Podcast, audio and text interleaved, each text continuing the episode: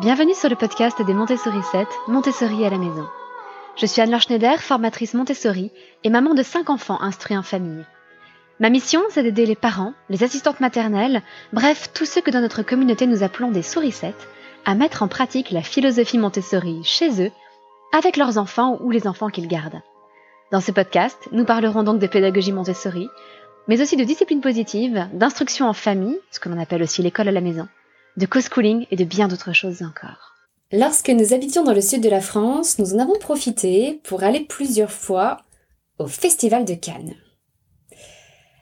Oui, alors je vous arrête tout de suite. Non, il ne s'agit pas de cinéma. S'il y avait bien un tapis rouge, il n'était cependant pas question d'y retrouver Brad Pitt ou Leonardo DiCaprio, puisqu'il s'agissait du Festival international des jeux. En effet, tous les ans, fin février, Cannes devient le lieu de rendez-vous de tous les amateurs et de tous les créateurs français de jeux de société.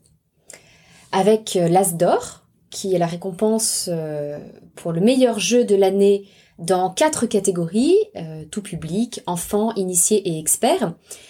Ce festival fait même concurrence au plus grand salon du monde, celui d'Essen en Allemagne, qui décerne les Spiel des Jahres. Il faut dire que les jeux ont bien évolué et que l'on est aujourd'hui très, très loin des monopolies, la bonne paye ou des mille bornes de notre enfance. Les jeux se sont perfectionnés, aussi bien dans leur mécanique que leur esthétique. Mais vous entendez le début de ce podcast et vous vous dites mais quel rapport avec la pédagogie Montessori? À première vue, c'est vrai, pas grand-chose. D'autant plus que Maria Montessori avait petit à petit supprimé les jeux de ses maisons des enfants tout simplement parce qu'elle s'est aperçue que les enfants préféraient utiliser le matériel sensoriel et puis les objets de la vie quotidienne qu'elle avait par ailleurs mis à leur disposition.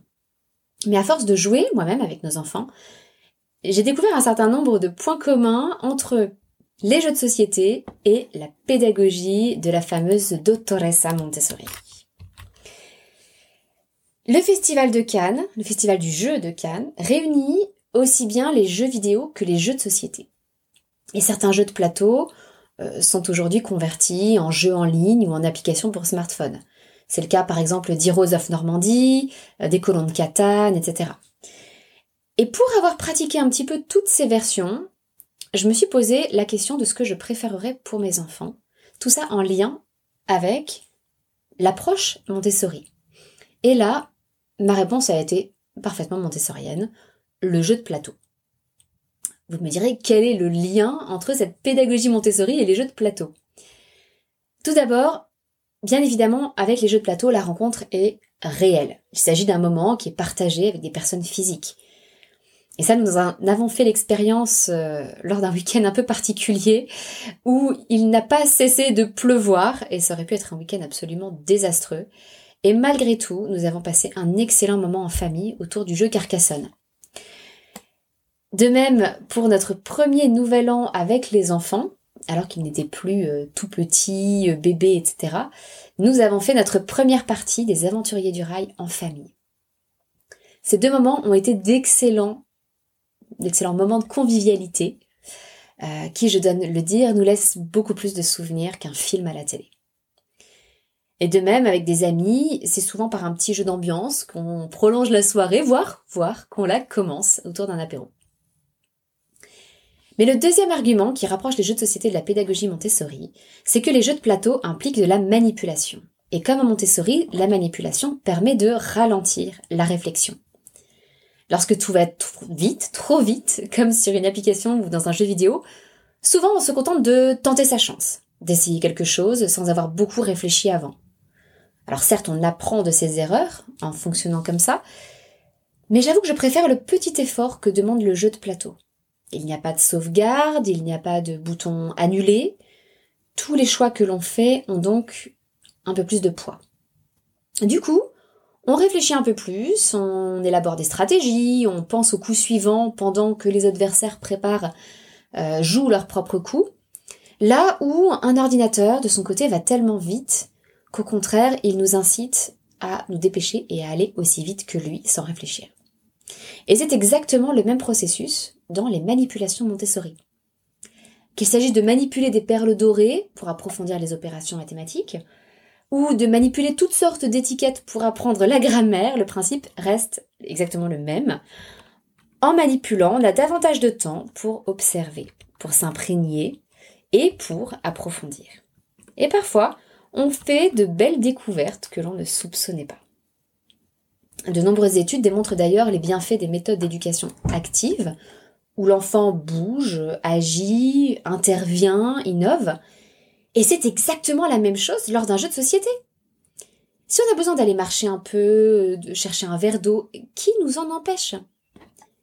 Et il se trouve que nous absorbons bien mieux les conséquences de nos choix stratégiques lorsque nous manipulons des jetons ou des figurines, en se disant, bah tiens, quand je fais ça, je fais ce choix-là, ça me rapporte 5 points de victoire, et je les tiens dans ma main, ces petits jetons qui représentent des points de victoire. Ah, c'est intéressant.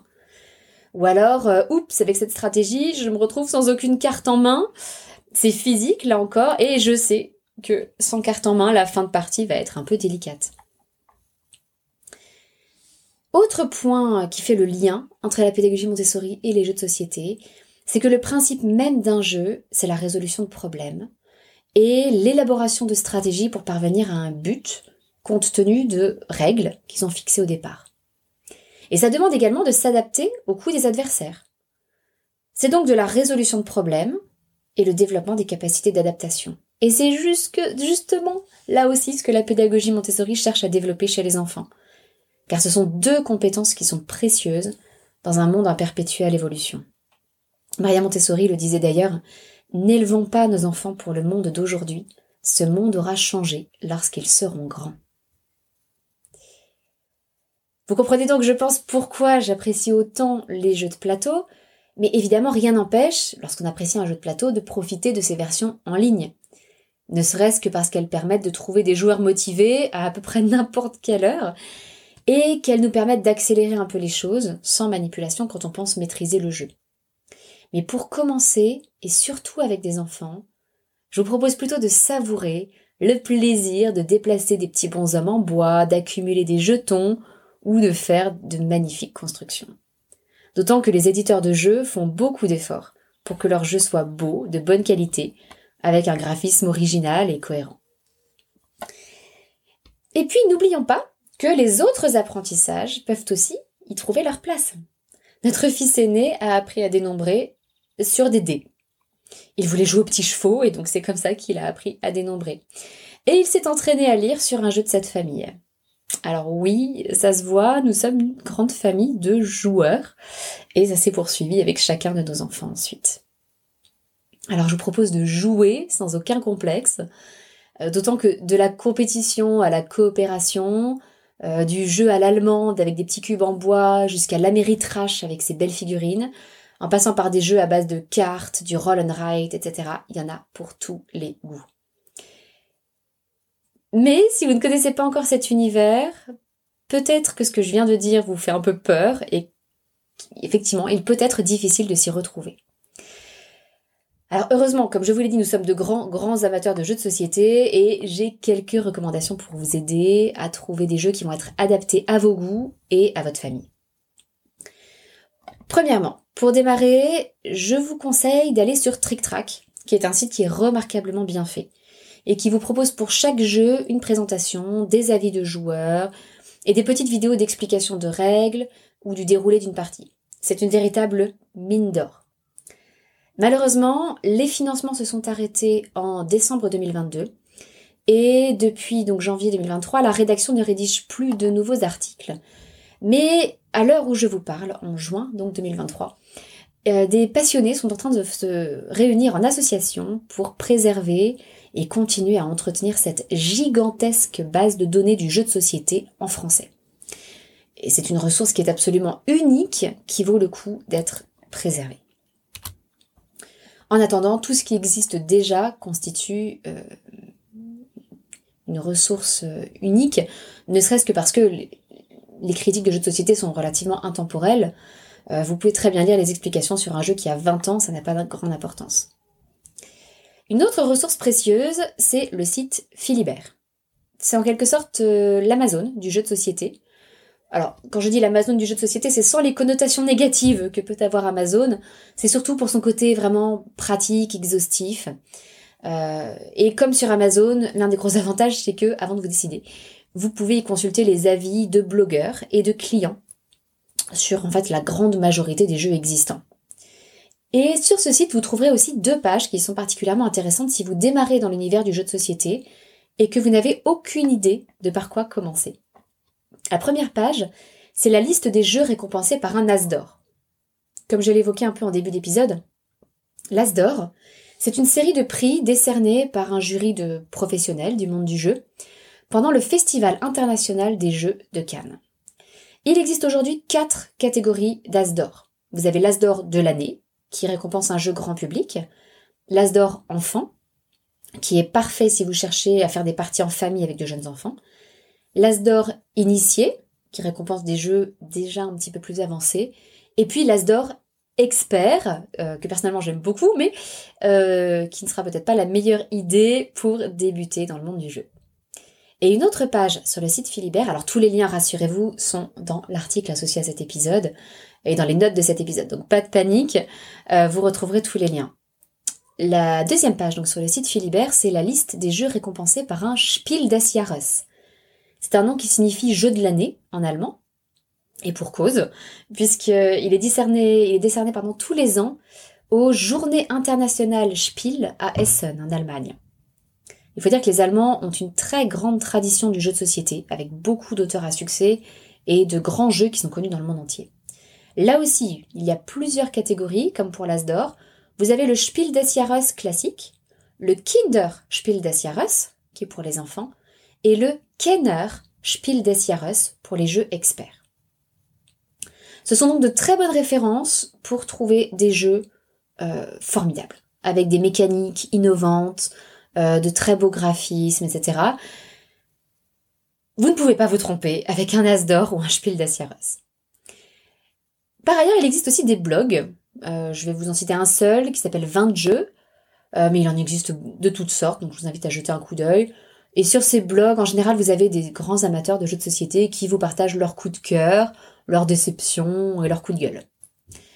Et puis ma dernière recommandation, si vous cherchez des jeux, c'est tout simplement de vous rendre dans un magasin de jeux de société. Aujourd'hui, il en existe dans à peu près dans toutes les grandes et même dans les moins grandes villes de France. Et euh, on en connaît un certain nombre à la maison. Je crois qu'on a une carte de fidélité dans une dizaine de magasins de jeux à travers la France.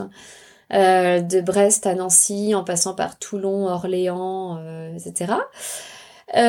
Chartres aussi ce sont des magasins qui sont toujours tenus par des passionnés du monde ludique.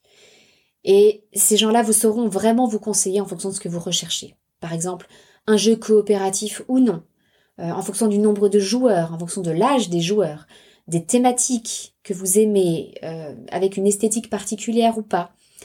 Et la plupart du temps, vous pourrez même tester le jeu, ou ils vous montreront le jeu, ou alors vous pourrez euh, le tester en participant à des après-midi et des soirées ludiques qui sont souvent proposées dans ce genre de magasin. Donc vraiment n'hésitez pas, euh, c'est vrai qu'aujourd'hui on a tendance à beaucoup passer par Internet pour beaucoup de choses, mais s'il y a bien un endroit où le conseil est extrêmement précieux et apporte une réelle plus-value par rapport à Internet, ce sont les magasins de jeux de société. Et si vous cherchez quelques pistes, euh, voilà déjà quelques recommandations de ma part pour jouer avec vos enfants. Euh, ce sont simplement des jeux qui ont été testés et approuvés par toute la famille. Euh, je n'ai aucun intérêt à leur vente, mais euh, ça a été des coups de cœur pour notre famille et pour un peu tous les âges. Donc je vous les partage. Vous avez Le Verger, qui est un jeu coopératif très simple, à partir de 3 ans. Encore une fois, hein, tous les liens, vous avez même des illustrations, etc., sont dans l'article associé à cet épisode. Vous avez le jeu Mon premier Carcassonne, qui est à partir de 4 ans et qui permet de préparer au grand jeu, qui est un grand classique Carcassonne, qui lui euh, se joue plutôt à partir de 8 ans. Vous avez Maître Renard, qui est un as d'or euh, enfant, un jeu sensoriel dans lequel il faut reconnaître au toucher des figurines d'animaux. Ça, c'est à partir de 6 ans. Toute la collection euh, et Jeux chez l'éditeur Purple Brain, qui à partir de 6 ans. Alors chaque jeu a pour thème un conte différent. Vous avez euh, les trois petits cochons, le, petit chaperon rouge, euh, euh, les autres m'échappent là tout de suite. Le jeu de cette famille, l'herbier de mamie. Alors il y a plein d'autres thèmes, hein. on en a aussi un autre sur le Moyen Âge, un autre sur l'héraldique. mais les enfants ont choisi, enfin, ce sont les enfants qui ont choisi ces trois thèmes. Et c'est un jeu qu'on peut utiliser dès que les enfants savent lire. Les dessins sont d'ailleurs très beaux et réalistes. Donc vraiment, je vous, les, je vous recommande cette collection. Vous avez aussi Les Aventuriers du Rail, à partir de 8 ans, là encore un grand classique. Euh, Carnage, que je recommande plutôt à partir de 7 ans.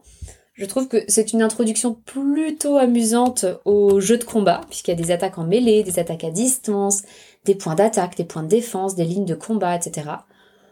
Euh, les dessins, en revanche, ne plairont pas à tout le monde, mais euh, si vous passez outre, les dessins, vous les voyez hein, quand, vous, quand vous voyez la boîte. La mécanique et l'ambiance sont assez fantastiques.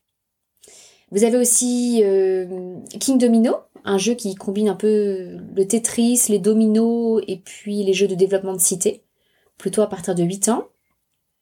Un jeu comme euh, La forêt des frères Grimm, qui peut se jouer, euh, je dirais, à partir de 5 ans, qui est un jeu très très très familial dans l'univers des contes des frères Grimm. Euh, et puis vous avez aussi les jeux BioViva. Alors, dont personnellement moi je ne suis pas fan en tant qu'adulte, mais que les enfants adorent avec des thèmes autour de la nature ou de l'histoire. Euh, c'est un peu un jeu de bataille avec les caractères, à partir des caractéristiques des cartes. Donc par exemple, il y en a un sur euh, sur les requins. Alors c'est assez spécifique. Donc vous avez toutes les sortes de requins et on peut se battre par rapport à leur poids, euh, par rapport à leur taille, par rapport à leur longévité, et je ne sais plus encore quels autres critères. Donc voilà quelques recommandations. Si vous avez envie que j'en partage davantage, que je euh, fasse peut-être un, autre épisode un peu plus détaillé sur les jeux de société, surtout n'hésitez pas. Vous pouvez laisser un petit commentaire sur euh, Apple Podcast. Et ou alors me laisser un petit message sur la page euh, podcast du site des Montessori 7, puisque vous pouvez me laisser un message audio. Bref, n'hésitez pas, c'est un sujet euh, dont j'adore parler. Donc si vous avez envie d'approfondir un peu ça, cela fait, cela fait 20 ans euh, qu'on joue à des jeux de société modernes, c'est comme ça qu'on les appelle, avec mon mari, et ensuite avec nos enfants depuis, depuis une dizaine d'années. Donc c'est un bonheur de partager ces joies-là avec vous. Et notre ludothèque actuellement doit comporter euh, des centaines de jeux euh, accumulés en 20 ans, euh, offerts en 20 ans, parce que quand notre entourage cherche à nous faire plaisir, il nous offre très facilement des jeux de société. Voilà pour aujourd'hui, je vous donne rendez-vous la semaine prochaine. À très bientôt, votre petite sourisette, Anne